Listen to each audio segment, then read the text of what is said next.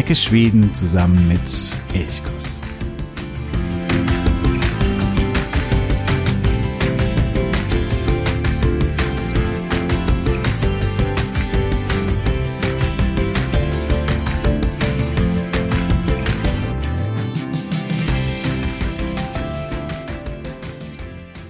Tjena och god morgon. Ich freue mich, dass du heute wieder dabei bist bei dieser weiteren Folge von Elchkuss, dem Podcast für Schweden. Mein Name ist Jo. Ja, der September ist schon wieder vorbei. Der Herbst steht schon vor der Tür. Oder nein, wir sind eigentlich schon mitten im Herbst drin. Und ich weiß nicht, wie es dir so ging, aber mir war es in diesem Jahr so, der Sommer ist einfach nur so vorbeigewischt. Das passiert ja manchmal so. Aber in diesem Jahr war es irgendwie extrem. Ich bin aber nicht melancholisch, denn ich liebe den Herbst mindestens genauso sehr wie den Sommer, vielleicht sogar noch ein bisschen mehr. Ja, man kann nicht so viel draußen sein und auch das Schwimmen im See, das vermisse ich. Aber der Herbst hat schon ganz, ganz viele schöne und tolle Seiten. Vor allen Dingen auch in Schweden. Wenn sich dort die Wälder bunt verfärben oder wenn äh, man morgens im Wald unterwegs ist oder irgendwo unterwegs ist, spazieren geht und dann der Nebel so auf den Seen liegt, das ist doch einfach, ja, ich finde unfassbar schön. Und dann, da kennst du mich wahrscheinlich mittlerweile gut genug, liebe ich es auch, in Cafés zu sein. Vor allen Dingen in schwedischen Cafés. Und im Herbst sind zwar einige Sommercafés nicht mehr geöffnet, viele schließen so Mitte, Ende August, aber es gibt natürlich trotzdem genügend Cafés, die noch geöffnet haben. Und dann, wenn es draußen so ein bisschen ungemütlicher ist, regnerischer, windiger, kälter, dann äh, ist es besonders schön, in so ein duftendes Café, ein warmes Café hineinzugehen, dort einen Kaffee zu trinken und irgendwie eine Kanelbülle zu essen, vielleicht sogar noch eine frisch gebackene. Das ist doch einfach, ja, einfach ein Traum. Das sind auch die Momente, wo ich dann relativ schnell so ein, zwei, drei Kilo zulege. Ja, aber es soll heute nicht um den Herbst gehen. Es, es soll ein anderes Thema im Mittelpunkt stehen, denn morgen am ersten Montag im Oktober ist Internationeller Barndagen in Schweden, der internationale Tag des Kindes oder der internationale Kindertag. Bei diesem Tag ist es ein bisschen schwierig, wann der denn eigentlich genau stattfindet, weil jedes Land legt das unterschiedlich fest. In vielen osteuropäischen Ländern ist es der 1. Juni, manche feiern im Mai, manche auch am 20. November. Da hat auch die UN den äh, Tag des Kindes terminiert. Das heißt, da gibt es unterschiedliche Wege, wie jedes Land geht und auch innerhalb von Schweden wird nicht immer am gleichen Tag gefeiert. Es gibt da an unterschiedlichen Tagen im Jahr Veranstaltungen. Aber offiziell ist es der erste Montag im Oktober. Und diesen Tag möchte ich zum Anlass nehmen, um äh, über ja, die Kinderrechte in Schweden zu sprechen. Wie sieht es heute eigentlich aus? Äh, was läuft da vielleicht in Schweden auch besonders gut? Und ich möchte aber auch so ein bisschen drauf schauen, wie war das denn früher in Schweden? War das schon immer so, dass Schweden so ein kinderfreundliches Land war? Äh, und wie hat sich das so entwickelt? Und genau, darum soll es heute gehen. Ich sage aber bereits jetzt, das ist eine Bonusfolge. Das heißt, diese Folge ist vor allen Dingen gemacht für alle Unterstützerinnen und Unterstützer von Elchkuss, die über Steady diese gesamte Bonusfolge anhören können. Für alle anderen gibt es hier nur eine relativ eingedampfte Version. Wenn du auch Elchkurs unterstützen möchtest, was ich grandios gut fände, weil die Unterstützerinnen und Unterstützer wirklich, ja, Elchkurs ermöglichen und deswegen unglaublich wichtig sind und eben auch für seine Planbarkeit sorgen. Und wenn du da auch dazugehören möchtest, wenn du sagst, ja, ich finde diesen äh, Podcast gut, ich finde ihn wichtig und ich will ihn auch mit einem kleinen Betrag unterstützen, dann gehe gerne zu steady.de. Den Link, den findest du in den Show Notes. Schau dir die vier Unterstützerpakete an, die ich dort geschnürt habe. Die sind unterschiedlich groß. Du kriegst auch immer unterschiedliches zurück. Wähle eines aus und dann kannst du auch die Bonusfolgen anhören. Bevor wir jetzt nun zu den Kinderrechten kommen, noch zwei kleine Dinge in äh, eigener Sache. Zum einen, äh, das fand ich sehr schön, gibt es bei Spotify, ich weiß nicht, über welchen Anbieter du Elchkuss anhörst, wenn es über Spotify ist, dann kennst du das vielleicht. Da gibt es so kleine Fragen oder Umfragen, die ich einstellen kann. Das mache ich nicht bei jeder Folge, sondern nur dann, wenn es passend ist. Und vor drei Wochen war das, glaube ich, da habe ich die Folge zu dem Scherensegeln gemacht, also wie man segelnd oder vom Boot aus die schwedische Westküste entdecken kann. Und da habe ich gefragt, wie du eigentlich, also mit welchem Fortbewegungsmittel du am liebsten Schweden entdeckst. Und die Ergebnisse, die fand ich zum einen ein bisschen erwartbar, aber dann doch auch wieder überraschend. Erwartbar war, dass das Auto vorne lag. Schweden ist ein großes Land, Schweden ist aber auch sehr ländlich geprägt, es gibt nur wenige Städte und es gibt sehr, sehr viele schöne Orte, die eben mitten im Nirgendwo liegen. Und da kommt man mit dem Auto einfach am besten hin. Das ist eben so. Da kommt man natürlich auch mit dem Fahrrad oder zu Fuß oder vielleicht sogar manchmal mit dem Bus hin, aber es ist eben immer ein bisschen länger, ein bisschen umständlicher, ein bisschen anstrengender. Und deswegen kann ich es total gut verstehen, wenn man sagt, nee, am liebsten bin ich mit dem Auto in Schweden. Ich bin auch sehr, sehr gerne mit dem Auto in Schweden unterwegs. Und das war erwartbar, aber es waren dann doch auch nur 24 Prozent. Und nur kurz dahinter, mit knapp über 20 Prozent, lag zu Fuß, wandernd. Also ein Fünftel von denen, die mitgemacht haben, sagen, zu Fuß entdecke ich am liebsten Schweden. Hier wäre es natürlich noch spannend, welche Region eigentlich von Schweden besonders gerne zu Fuß entdeckt wird. Ich gehe davon aus, dass sich das auch sehr stark auf das Fjell, also das schwedische Gebirge bezieht, aber ich weiß es nicht. Ich äh, habe da nicht nachgefragt. Und dann folgt noch mit 17 Prozent mit dem Fahrrad und mit 14 Prozent mit dem Zug und mit 13,8 Prozent mit dem Kanu. Das heißt, da gibt es durchaus einige andere Verkehrsmittel oder Fortbewegungsmittel, die durchaus nicht ganz so beliebt zwar wie das Auto sind, aber eben auch sehr, sehr beliebt. Das finde ich doch etwas sehr, sehr Schönes auch, dass hier auch so alternative, ökologische, nachhaltige Fortbewegungsmittel mit dabei sind. Dann gibt es noch eine zweite Sache und zwar kriege ich immer mal wieder Mails und in der letzten Woche hat mir Maren eine Mail geschickt und sie hat mir von ihrem Schwedensommer erzählt und auch ein paar Bilder mitgeschickt, tolle Bilder. Zum Beispiel war sie in äh, Järpen am Ristafallet. Das ist quasi in der Nähe von Ode, Österschund in dieser Ecke, also schon relativ weit im Norden aber sie war auch weiter im Süden unterwegs. Und es ging mir vor drei Wochen ja auch ganz stark um die Scheren und deswegen hat sie eben auch die Scheren zum Anlass genommen. Sie war zum einen in den Stockholmer Scheren, zum Beispiel auf Utö und hat die äh, Insel, aber auch die Fahrten von Stockholm raus auf die Inseln durch diese schmalen Kanäle sehr, sehr genossen. Und sie war da davor noch in äh, Krüt. Das ist noch ein bisschen weiter im Süden bei Waldemarsvik an der schwedischen Ostküste. Dort gibt es einen kleinen äh, Scherengarten, der Scherengarten von Krüt, der grenzt dann direkt an die St. Anna Scheren an. Ein kleinerer Scherengarten, nicht ganz so bekannt und dadurch nicht ganz so überlaufen. Und ich finde auch gerade diese Scheren extrem schön.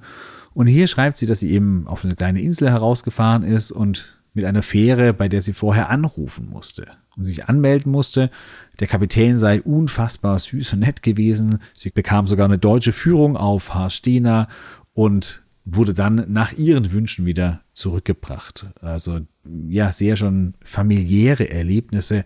Ich glaube, Erlebnisse, die man natürlich nicht nur, aber die man auch ganz besonders oft und besonders schön in Schweden erleben kann. Vor allen Dingen dann, wenn man eben so ein bisschen weg von den ganz typischen großen touristischen Orten weggeht und eher in die Region kommt, wo eben vielleicht nicht mehr ganz so viel los ist, dann kann man ganz, ganz, ganz schöne Begegnungen haben. Also vielen Dank, Maren. Wenn du auch erzählen möchtest, wenn du etwas berichten möchtest, dann schreib gerne an elchkus.elchkus.de.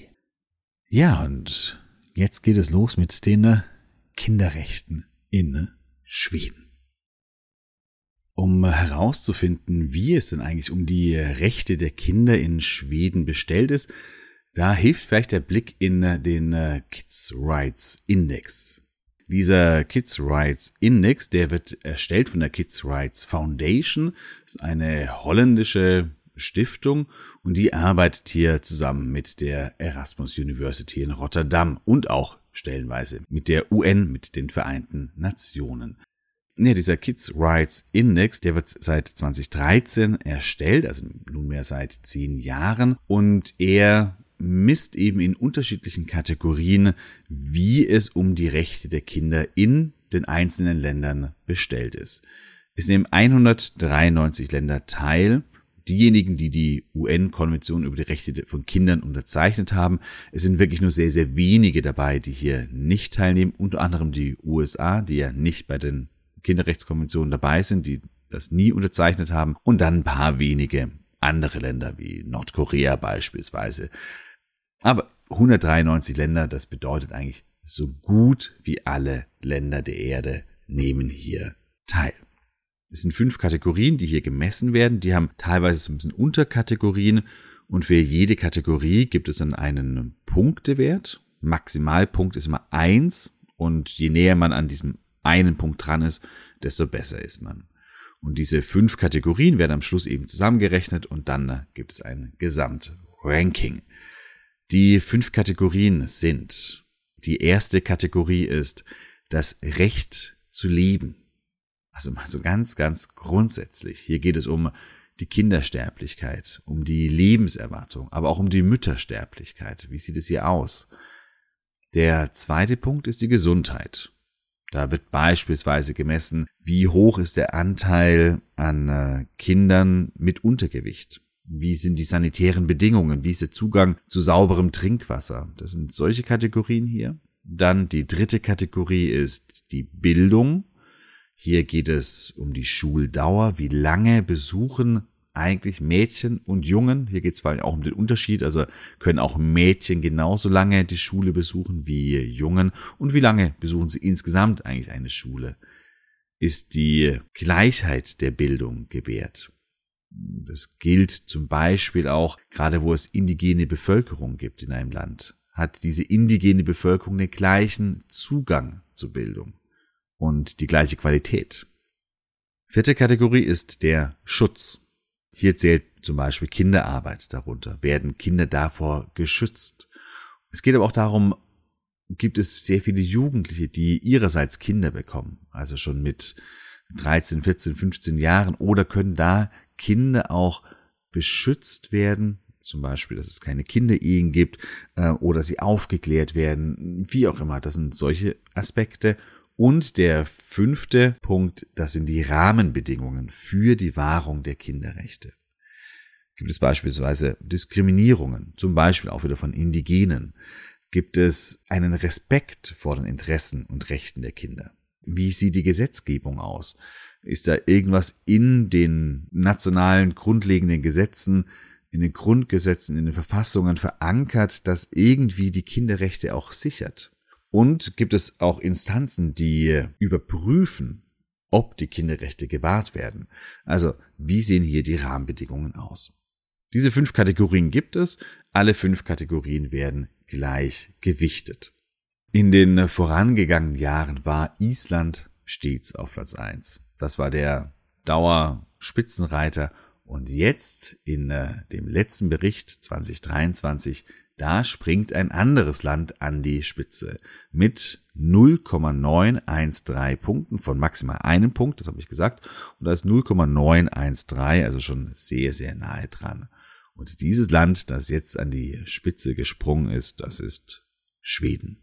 Also Schweden ist von 193 Ländern weltweit das Land, in dem die Kinderrechte am besten ausgestaltet sind, am besten gewahrt werden, am besten umgesetzt werden.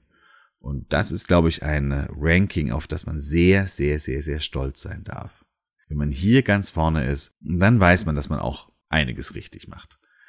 Es ist ganz interessant, dass auch alle skandinavischen Länder in den Top 10 vertreten sind. Und auch Deutschland ist auf Rang 5. Also Deutschland ist hier auch sehr, sehr gut. Wenn man die Unterkategorien sich genauer anschaut, da ist Schweden nur in einer Unterkategorie auch auf Platz eins, aber das Land ist eben in den anderen Kategorien eben überall sehr, sehr gut und dadurch quasi kann es sich am Schluss den ersten Platz sichern. Wo es auf Platz eins ist, zusammen mit zehn anderen Ländern, die alle die höchste Punktzahl erreichen, das ist der Bereich Bildung. Also der ist in Schweden einfach für Kinder ganz optimal gewährleistet. Bei Recht zu leben ist Schweden auf Rang 7, was auch enorm gut ist.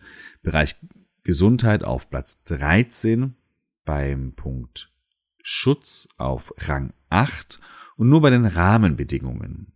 Da ist Schweden nur in Anführungszeichen auf Platz 31. Da ist also durchaus noch ein bisschen Luft nach oben. Die Rahmenbedingungen, da könnte es zum Beispiel darum gehen, wie die Rechte von Kindern, zum Beispiel der Samen, gewahrt und beschützt werden. Da kann es auch darum gehen, dass die UN-Kinderrechtskonvention zwar in Schweden Gesetz geworden sind, aber in der Praxis das noch nicht immer so umgesetzt wird. Es wird eben nicht bei allen neuen Gesetzesvorgaben darauf geschaut, beispielsweise, wie beeinflusst das Kinder. Und das sollte man eigentlich nach den UN-Kinderrechtskonventionen. Ja, aber davon abgesehen ist Schweden eben Spitze, was die Kinderrechte angeht, auf Rang 1 nach dem Kids Rights Index. Ja, wir können damit also zusammenfassen, Schweden ist richtig gut, was die Kinderrechte angeht, aber nun ist die Frage, wie hat sie das entwickelt? War das schon immer so? Wie sieht es heute eigentlich aus? Ist heute alles gut? Ist der Platz eins quasi unangefochten oder gibt es dennoch irgendwelche Dinge, die vielleicht noch irgendwie verändert werden sollten? Damit gehen wir nun aber weiter in dem äh, Bonusbereich. Wie gesagt, wenn du Elchkurs unterstützen möchtest und eben auch auf den Bonusbereich Zugriff haben möchtest, dann klicke auf den äh, Link, der zu steady.de führt. Dort, wie gesagt, habe ich vier Unterstützerpakete geschnürt. Wähle eines davon aus und schon kannst du die Bonusfolgen anhören.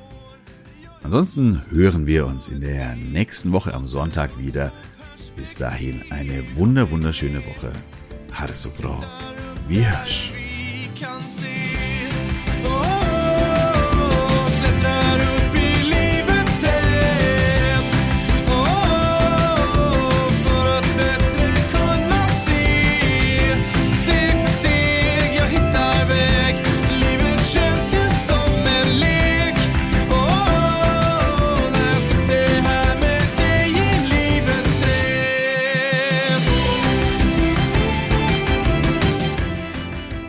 Elchkuss, der Podcast für Schweden.